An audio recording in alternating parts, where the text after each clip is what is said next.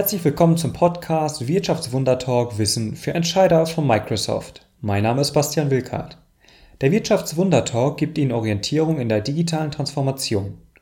In sieben Teilen spreche ich mit Wirtschaftswundermachern aus Wirtschaft, Politik und Gesellschaft. Dies ist die zweite Episode mit Udo Ernst Hahner zum Faktor Mitarbeiter. In diesem Teil frage ich Herrn Hahner, ob die Bereitschaft, sich mit neuen Technologien zu beschäftigen, altersabhängig ist.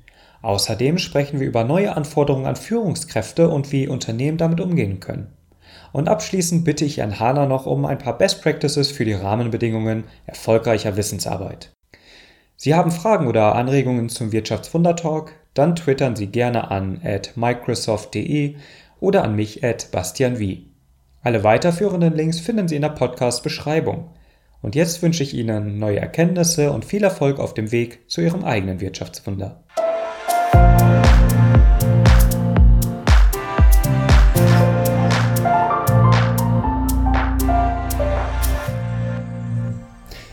Wie würden Sie grundsätzlich sagen, anno 2016, wie die Technologiekompetenz oder der Umgang mit Produktivitätssoftware beispielsweise oder Kommunikationssoftware in Unternehmen ähm, von Menschen aussieht? Also sind die Menschen ihrer Erfahrung nach, ähm, vielleicht auch studienbasiert, eher offen, lernen schnell oder ist das das, was man eher hört, naja, never change running system, was bisher funktioniert, wollen wir eher erhalten? Was ist da Ihr Eindruck? Ich glaube, man sollte hier nicht alle über einen Kampf scheren. Ähm, es gibt sicherlich diejenigen, die auf der einen Seite sehr freudig neue Technologien aufnehmen, ähm, andere, die vielleicht etwas technologieaverser ähm, sind und sich etwas schwer tun. Trotzdem, der Erfolgsfaktor liegt eben darin, dass eben die gesamte Gruppe, die gesamte Organisation ein neues ähm, Level der Zusammenarbeit unter Einsatz neuer Technologien ähm, etabliert.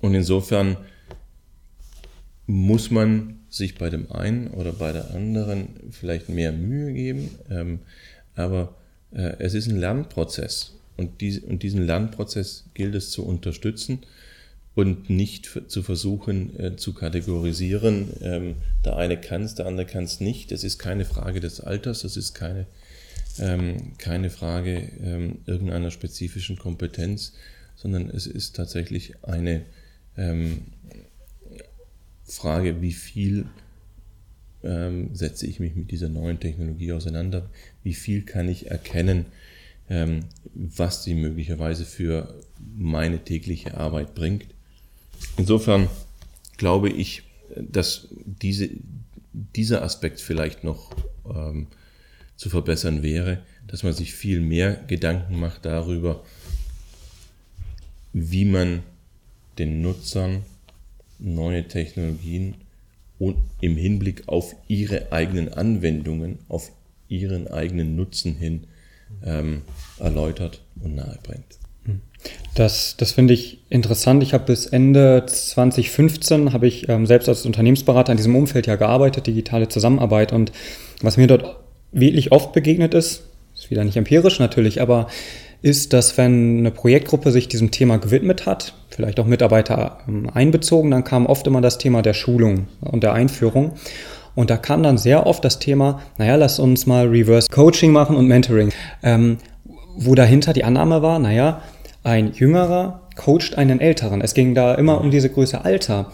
Und das fand ich seinerzeit schon problematisch. Ähm, ich konnte es aber nicht wirklich argumentativ so erklären, dass dann auch ein anderer Weg gegangen wird. Also dass es erstmal unabhängig vom Alter ist. Vielleicht gibt es da Korrelation, dass eher die Digital Natives vielleicht eher eine Nähe haben, aber Sie schütteln den Kopf, warum? Ja, ich schüttel den Kopf dahingehend, ähm, weil wir sehr wohl auch sehen, dass wenn es das Thema Alter wäre, hätten wir ein Problem, ähm, Tablets ähm, bei Senioren in, in, der Nutzung äh, zu sehen. Das ist genau das Gegenteil der Fall. Wenn wir das ähm, offensichtlich hat man es geschafft, ähm, über neue User Interfaces, über neue Schnittstellen das Nutzen von Technik einfach zu machen.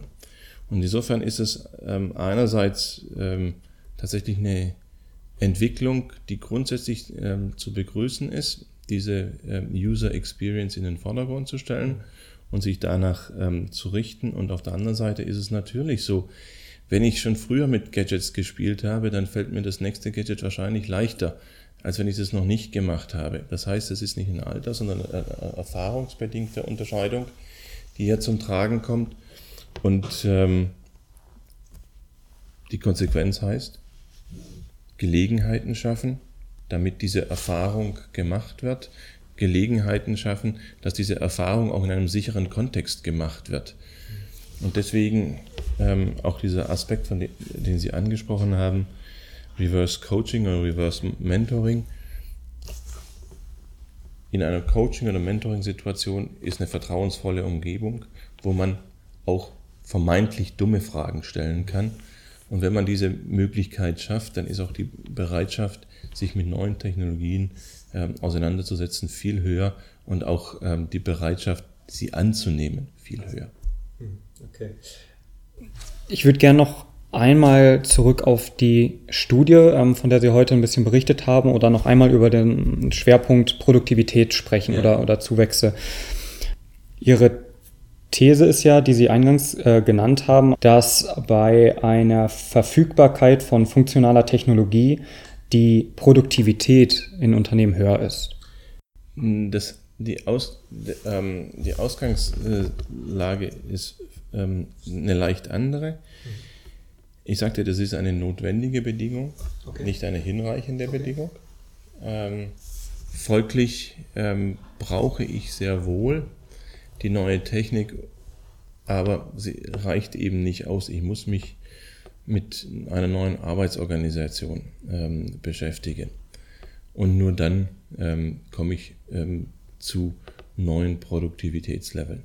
Dahinter schwingt jetzt für mich mit, naja, die Technologie kann dann eigentlich auch relativ minderwertig sein, wenn dann der Rest stimmt. Würden Sie dem zustimmen? Dem würde ich so nicht zustimmen. Was heißt minderwertig?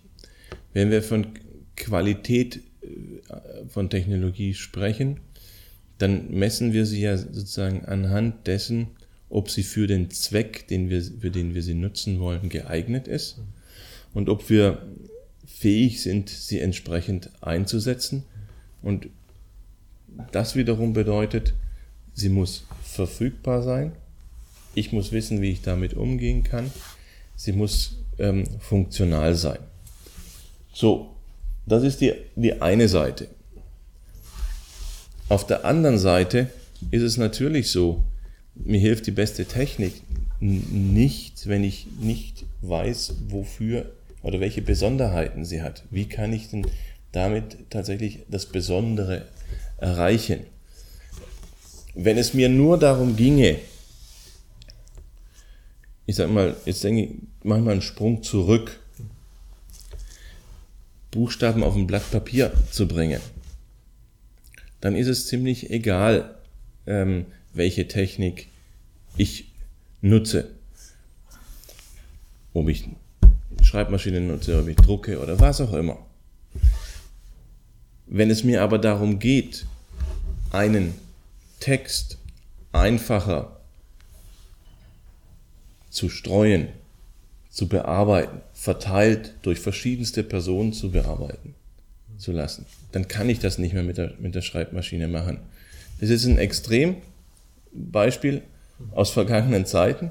Trotzdem verdeutlicht es sehr, sehr schön, inwiefern sozusagen die neue Technik, die neue ähm, Technologie, weil dann kommt die Anwendung mit ins Spiel, relevant ist. Technologie ist ja tatsächlich Wissen und konkreter Einsatz einer Technik, mit einem bestimmten Zweck.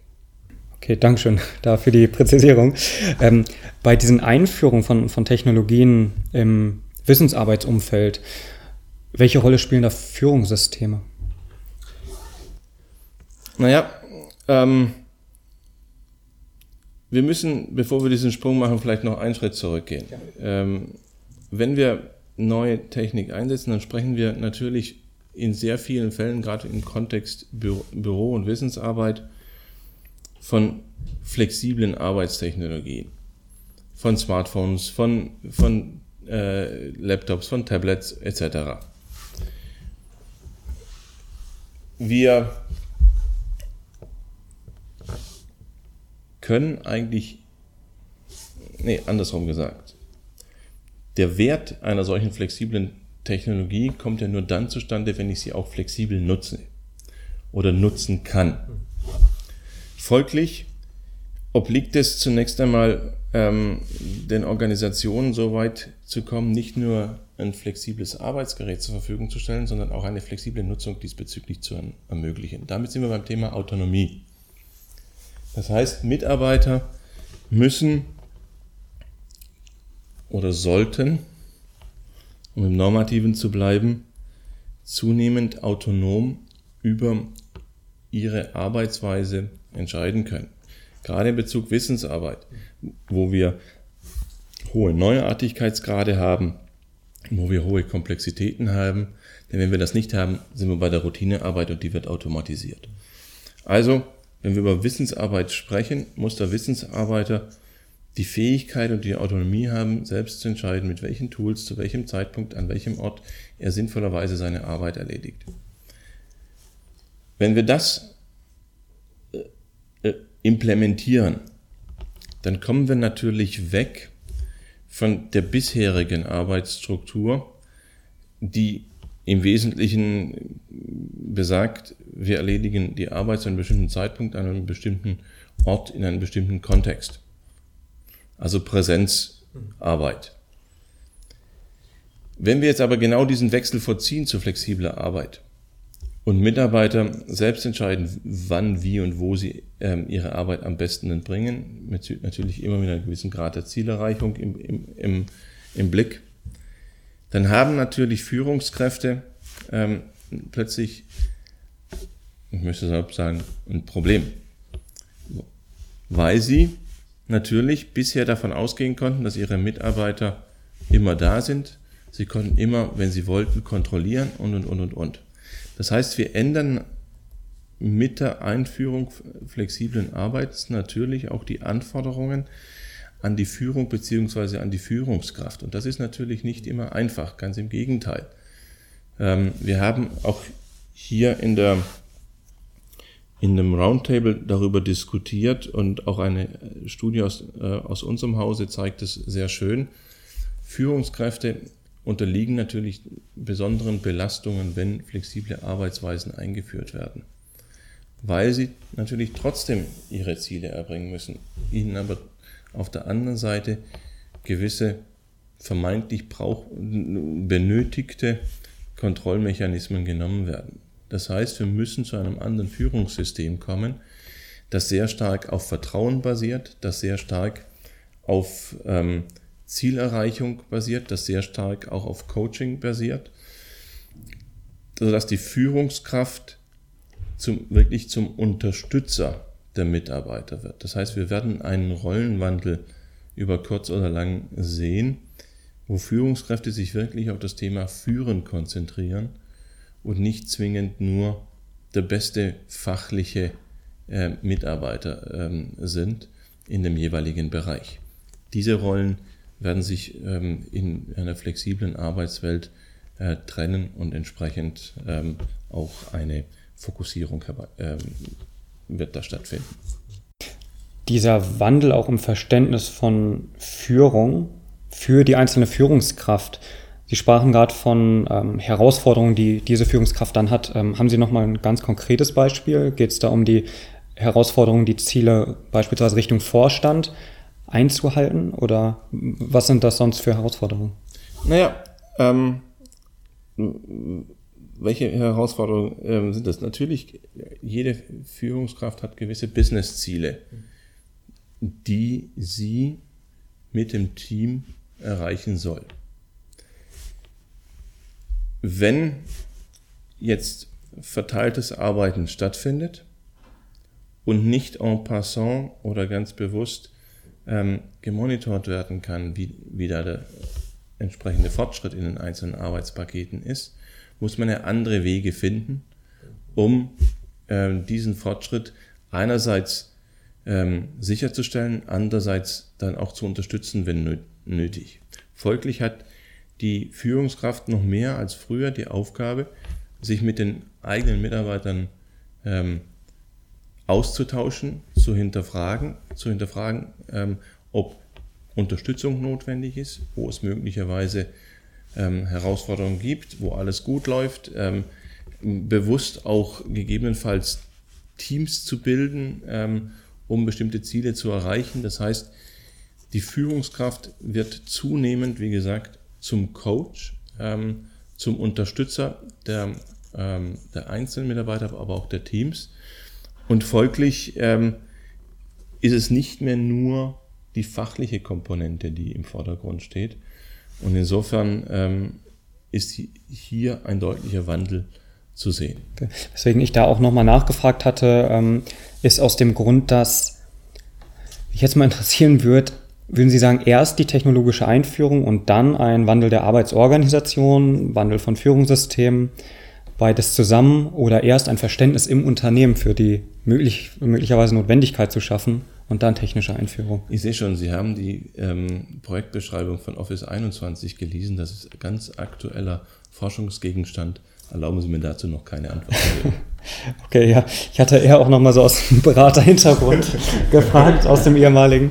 Da wollte ich Sie dann nicht aus der Reserve jetzt locken. Das war nicht meine Absicht. Ähm, trotzdem würde ich Sie gern abschließend ähm, einmal Richtung schwieriges Wort in meinen Augen, das schwieriges Thema, aber Best Practice ähm, befragen. Gibt es Best Practices, was die Rahmenbedingungen angeht? Sie haben schon jetzt einige ja auch immer angesprochen, was die Rahmenbedingungen für erfolgreiche Wissensarbeit angeht.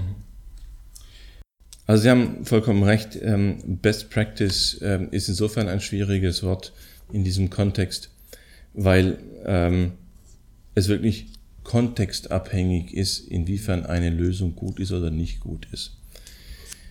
Nehmen Sie, wir waren heute zu Gast bei Microsoft, nehmen Sie ähm, das Beispiel Microsoft. Bei Microsoft gibt es schon seit langer Zeit, ich meine, ähm, nee, ich, ich, über die Zahlen müsste ich spekulieren, aber schon sehr lange das Thema Vertrauensarbeitszeit.